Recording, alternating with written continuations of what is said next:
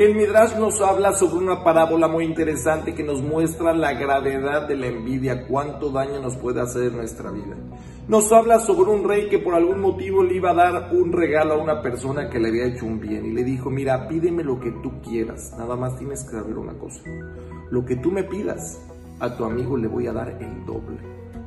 Y esta persona empezó a pensar, pues le voy a pedir un millón de dólares. No, pero a mi amigo le van a tocar dos millones. Mejor le pido dos. No, pero a mi amigo le van a tocar cuatro. No podía pensar en qué pedir porque el sentimiento de saber que a su amigo le va a tocar el doble que a él no lo dejaba tranquilo.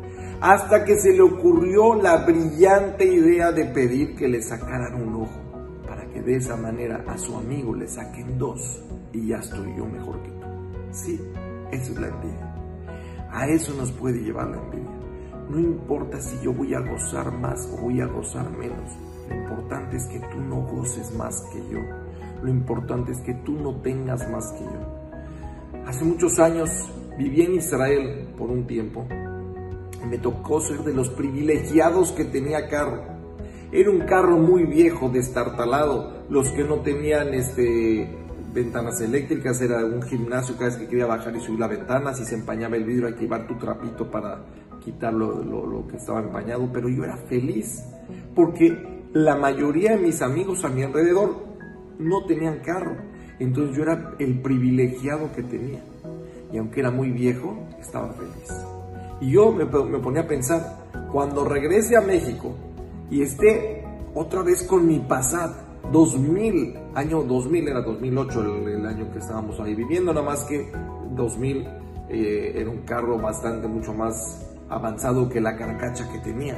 Eran vidrios eléctricos, era aire acondicionado. Yo dije, ya pasé esa prueba, cuando yo llegué a México voy a ser feliz.